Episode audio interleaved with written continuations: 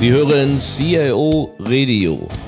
Mein Name ist Robbie Wirth und in diesem Podcast erfahren Sie alles über die neuesten Trends aus dem IT-Markt.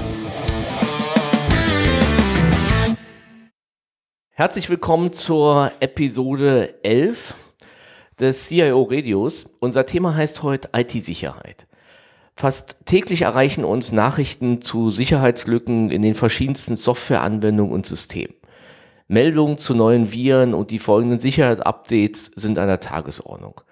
Und dann sind da noch viele Beispiele zu Sicherheitslücken bei den verschiedensten Firmen. So musste eBay 2014 beispielsweise eine Datenpanne einräumen, die den Zugriff auf Nutzernamen, Passwörter, E-Mail, Wohnadressen sowie Telefonnummern und Geburtsdaten von fast 140 Millionen Nutzern ermöglichte. Bitcoin hatte jahrelang einen Höhenflug als digitale Währung, bis Angreifer korrekte Transaktionen durch gefälschte ersetzten, so dass die Bitcoins letztendlich in den Taschen der Angreifer landeten. Ja, und daher haben wir uns entschlossen, zu dem ganzen Thema mal eine Sendung zu machen. In dem Podcast erfahren Sie, was der Begriff IT-Sicherheit umfasst, mit welchen Angriffen Sie rechnen müssen und was Sie als CIO tun können, um Ihr Unternehmen davor zu schützen. Ja, und als Interviewpartner haben wir da einen kompetenten und ja bereits bekannten Gast, Roland von Gehlen. Roland, wir haben ja beide schon die beiden Episoden zum Thema Datenschutz im Unternehmen und ähm, sag mal, in, in der Zusammenarbeit mit Providern zusammen gemacht. Ich würde trotzdem vorschlagen, vielleicht fangen wir mal kurz an mit einer kurzen Vorstellung für denjenigen, der direkt in den Podcast hier reinhört und ich weiß, wer du bist, dass er so ein bisschen einordnen kann, wo du herkommst, wo deine Erfahrungen im Datenschutz, IT-Sicherheit liegen und warum da wir heute miteinander reden. Ja, gerne, Robby. Äh, mein Name ist Roland von Gehlen. Ich bin 55 Jahre alt und war über zwei Jahrzehnte in leitenden IT-Funktionen, unter anderem CIO bei der Jean Pascal AG und äh, lange Zeit auch Leiter der Softwareentwicklung äh, des, der zentralen Otto Group Softwareentwicklung. Ähm, die letzten sechs Jahre bin ich dann Leiterbereich Datenschutz und IT-Security des Otto-Konzerns gew gewesen und seit 2015 äh, bin ich selbstständig und äh, Partner von ACENT, berate hier Unternehmen zum Datenschutz und zur IT-Security und arbeite als externer Datenschutzbeauftragter. Das mal kurz zu meiner Vita. Ja, dann lass uns doch direkt einstehen. Fangen wir vielleicht mal wieder ganz allgemein an. Was versteht man unter IT-Sicherheit und wie grenzt sich die IT-Sicherheit zum IT oder zum Datenschutz ab? Ja, in der IT-Sicherheit oder in der IT-Security oder besser noch Informationssicherheit äh, geht es um Prozesse in der Organisation, die die Vertraulichkeit von Informationen sicherstellen sollen, deren Integrität und Verfügbarkeit äh, sowie die Authentizität garantieren. Das bedeutet, dass auch der Absender richtig ist. Datenschutz hingegen ist ein Grundrecht jedes Bürgers, nämlich das Recht jeder einzelnen Person über seine persönlichen Daten selbst zu bestimmen. Datenschutz ist somit im Unternehmen der Prozess, der sicherstellt, dass der Einzelne vor Beeinträchtigung dieser Rechte geschützt ist. Dieses Recht ist unter anderem im Bundesdatenschutzgesetz, kurz BDSG, geregelt. Ein derartiges Gesetz gibt es für die IT-Sicherheit allerdings nicht. Was ist mit dem IT-Sicherheitsgesetz? Das IT-Sicherheitsgesetz aus dem letzten Jahr ergänzt verschiedene vorhandene Gesetze. Also ist kein eigenes Gesetz, sondern ergänzt so äh, das Atomgesetz, Energiewirtschaftsgesetz, aber auch das Telemediengesetz und gilt aber erstmal in der Gesamtheit nur für Unternehmen mit kritischer Infrastruktur und ab einer bestimmten Größe der Zielgruppe. Trotzdem sind natürlich Betreiber von Webangeboten über die Änderungen im TMG betroffen. Hier wurde im TMG sozusagen aufgenommen, dass Betreiber von Webangeboten verpflichtet sind, äh, ausreichend technische und organisatorische Maßnahmen zum Schutz ihrer Kundendaten äh, zu ergreifen. Aber Robby, hier sind, hier, Robby, hier sind viele Parameter noch nicht fin, final definiert. Und deswegen würde ich sagen, lass uns das Thema mal in einem eigenen äh, Podcast regeln. Äh, denn zum Beispiel, welche Unternehmen mit kritischer Infrastruktur sind überhaupt betroffen? Äh, Telekom ist klar, äh, Energieversorger, aber was ist mit einem kleinen Stadtwerk? Ab, wann, ab welcher Größenordnung so? Da äh, gibt es noch Anforderungen an die Politik, äh, das genau zu äh, definieren und das soll in den nächsten Monaten kommen und vielleicht sollten wir dann lieber einen eigenen Podcast mal darüber machen. Das heißt, die, die, die, der Gesetzgeber hat den gesetzlichen Rahmen geschaffen und ist jetzt dabei, sagen wir, die Ausgestaltung und die Umsetzung zu definieren. Richtig. Okay. Ich muss da trotzdem noch mal kurz nachfragen zu dem Thema Daten. Das heißt, der Datenschutz, das hatten wir ja auch schon, regelt quasi das, das Recht des Einzelnen über, äh, zu entscheiden über die Verwendung seiner Daten. Und die mhm. IT-Sicherheit gibt quasi Regelungen vor für Unternehmen, wie sie mit diesen Daten umzugehen haben. Nämlich genau mit dem Thema Vertraulichkeit, Integrität, Verfügbarkeit, Authentizität. Genau. Ja, okay. Genau, also das, äh, die, das äh, ist dann auch sind dann auch die Ziele der IT-Sicherheit. Mhm. Ähm, die Vertraulichkeit bedeutet, dass eben nur Berechtigte äh, auf die Daten zugreifen dürfen. Integrität steht für Richtigkeit und Vollständigkeit der Information. Das heißt keine ungewollten Veränderungen oder Manipulationen. Kannst du hier mal ein Beispiel sagen? Ja, ähm, äh, klassisch, klassische Veränderungen können natürlich durch Viren kommen. Äh, Veränderungen äh, können äh, durch ja, äh, Zugriffe, Man-in-the-Middle-Attacke ist vielleicht bekannt, dass also jemand äh, sozusagen ähm, sich in einen äh, Verkehr, in einen Datenverkehr einschleust und die Information verändert, zum Beispiel die Kontonummer austauscht. Ah, okay. Also das wären so, ne, die Information muss richtig und vollständig sein sie muss, und da kommt auch vielleicht der letzte Punkt, die Authentizität dazu, sie muss eben vom richtigen Absender sein. Also Beispiel, die Mail von PayPal, was wahrscheinlich viele in letzter Zeit bekommen haben, äh, die muss auch von PayPal sein und die darf nicht äh, von gefaked sein, weil jemand an die Accountdaten von PayPal von dem jeweiligen Nutzer kommen soll.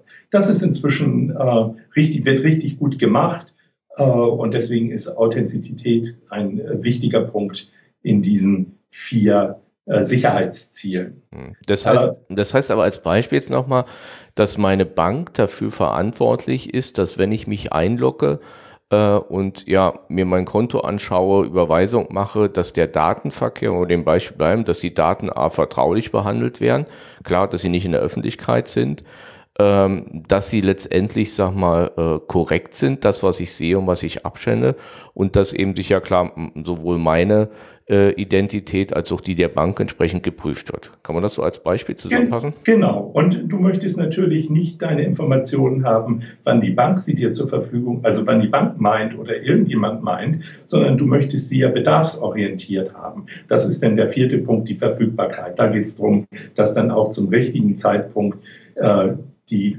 Daten zur Verfügung stehen oder zur Verfügung gestellt werden können. Ja. Und das gilt für den, für die Unternehmen, wenn wir jetzt auf dem Thema, was soll der CIO machen, kommen wir nachher nochmal zu, im Prinzip genauso.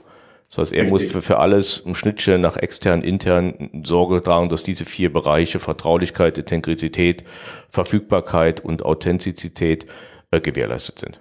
Genau, das ja. kann man sich, diese vier Ziele kann man sich kurz merken ähm, oder leicht merken. Ähm, das ist nämlich Viva, die Abkürzung sind die ersten Buchstaben. Mit Viva äh, geht das Leben besser. Okay. Ja, kommen wir vielleicht nochmal, wir haben es ja auch bei Datenschutz diskutiert, zur Historie. Kannst du ein bisschen was zur Historie der IT-Sicherheit sagen? Also seit wann das mhm, Thema eigentlich gerne. ein Thema ist und wo es dann eigentlich genau herkam? Ja, ähm, aus meiner Sicht und Erfahrung ist das Thema in den letzten 25 Jahren explosionsartig gestiegen.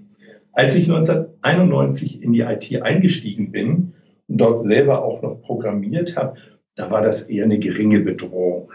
Äh, die Unternehmen hatten ihr eigenes Rechenzentrum, äh, das war meistens Hosts mit Terminals dran, die dann auch am festen Standort im Unternehmen äh, standen.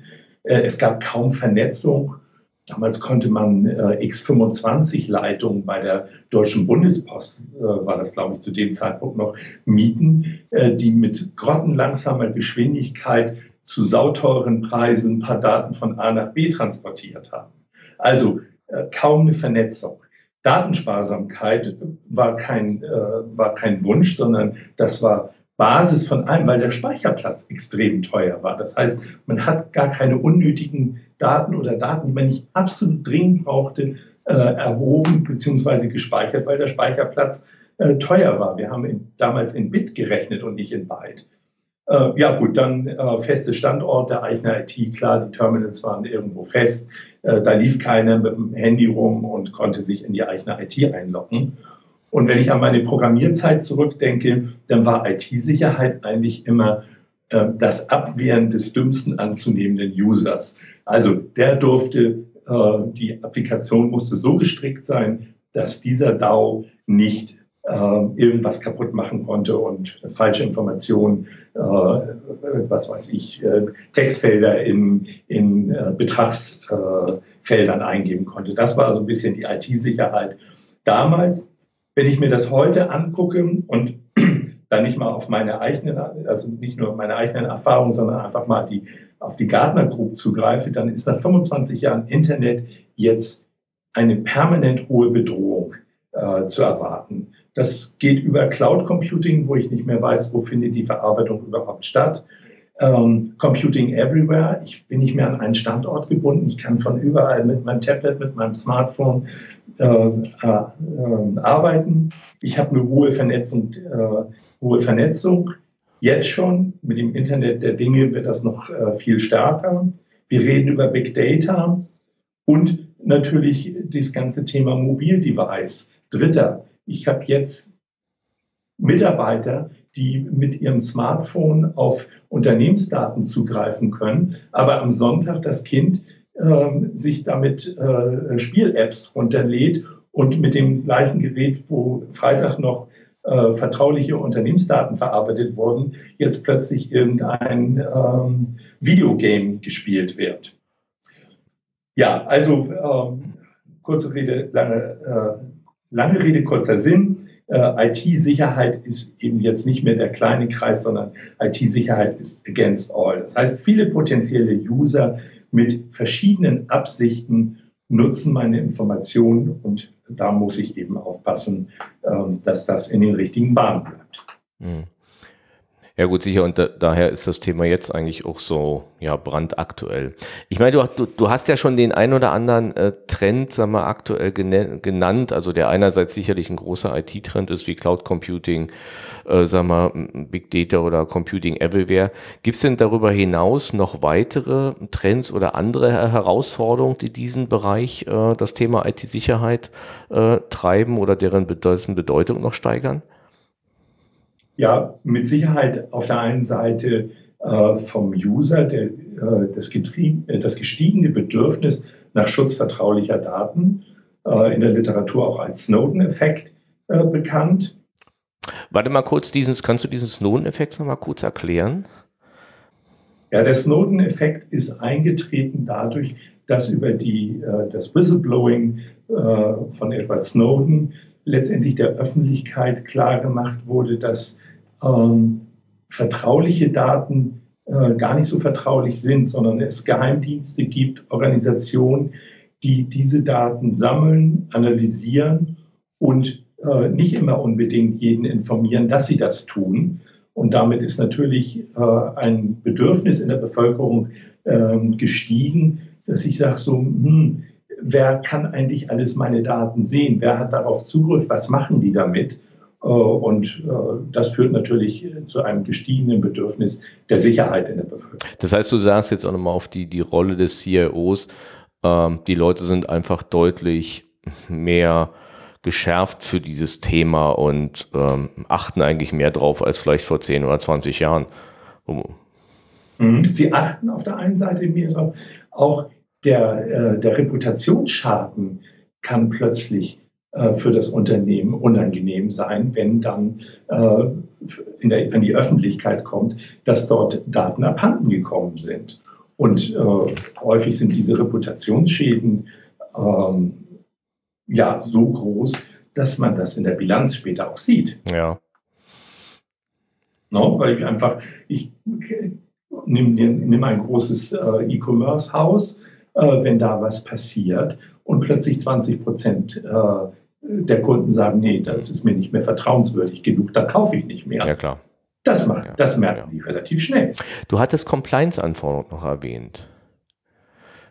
Ja, ähm, Compliance-Anforderungen sind natürlich für Geschäftsführer äh, zunehmend wichtiger geworden, weil die, es immer mehr Gesetze gibt, die die Anforderungen an das Unternehmen regeln, ob das XOX ist, ob das ähm, ja, Re äh, Regelungen in den, im, gerade im angelsächsischen Bereich sind, was man an äh, Transparenz und Korruption berücksichtigen muss. Es gibt aber auch externe Anforderungen von meinen Kunden, die zu mir kommen und sagen, ich möchte bitte, dass meine Daten so und so äh, gesichert sind. Versicherungen, die äh, mein Unternehmen nur noch versichern, wenn ich auch gewisse Sicherheitsmaßnahmen meiner IT mache und natürlich auch eigene Standards, die die Geschäftsführung äh, dem Unternehmen vorgibt äh, und sagt, wir möchten äh, äh hier Vorbild sein und möchten im Thema Datenschutz äh, zum Beispiel ähm, eine gute Rolle spielen und auf keinen Fall gegen mhm. irgendwelche Gesetze verstoßen. Also selber sich eigene Standards setzt. Und das alles zusammengefasst sind dann Compliance-Anforderungen, die man in der IT-Sicherheit auch widerspiegeln muss. Okay. Das heißt, kannst du dann vielleicht nochmal zusammenfassen, was CIOs bei der Erhebung, Speicherung, Verarbeitung oder Weitergabe von sensiblen Daten beachten müssen? Ja, also ganz voran und einfach ist natürlich immer eine gewisse Datensparsamkeit an den Tag zu legen.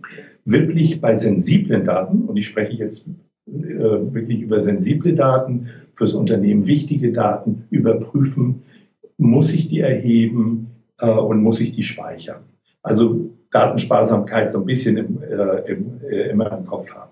Dann ganz klassisch ein sogenanntes Need-to-Know-Prinzip.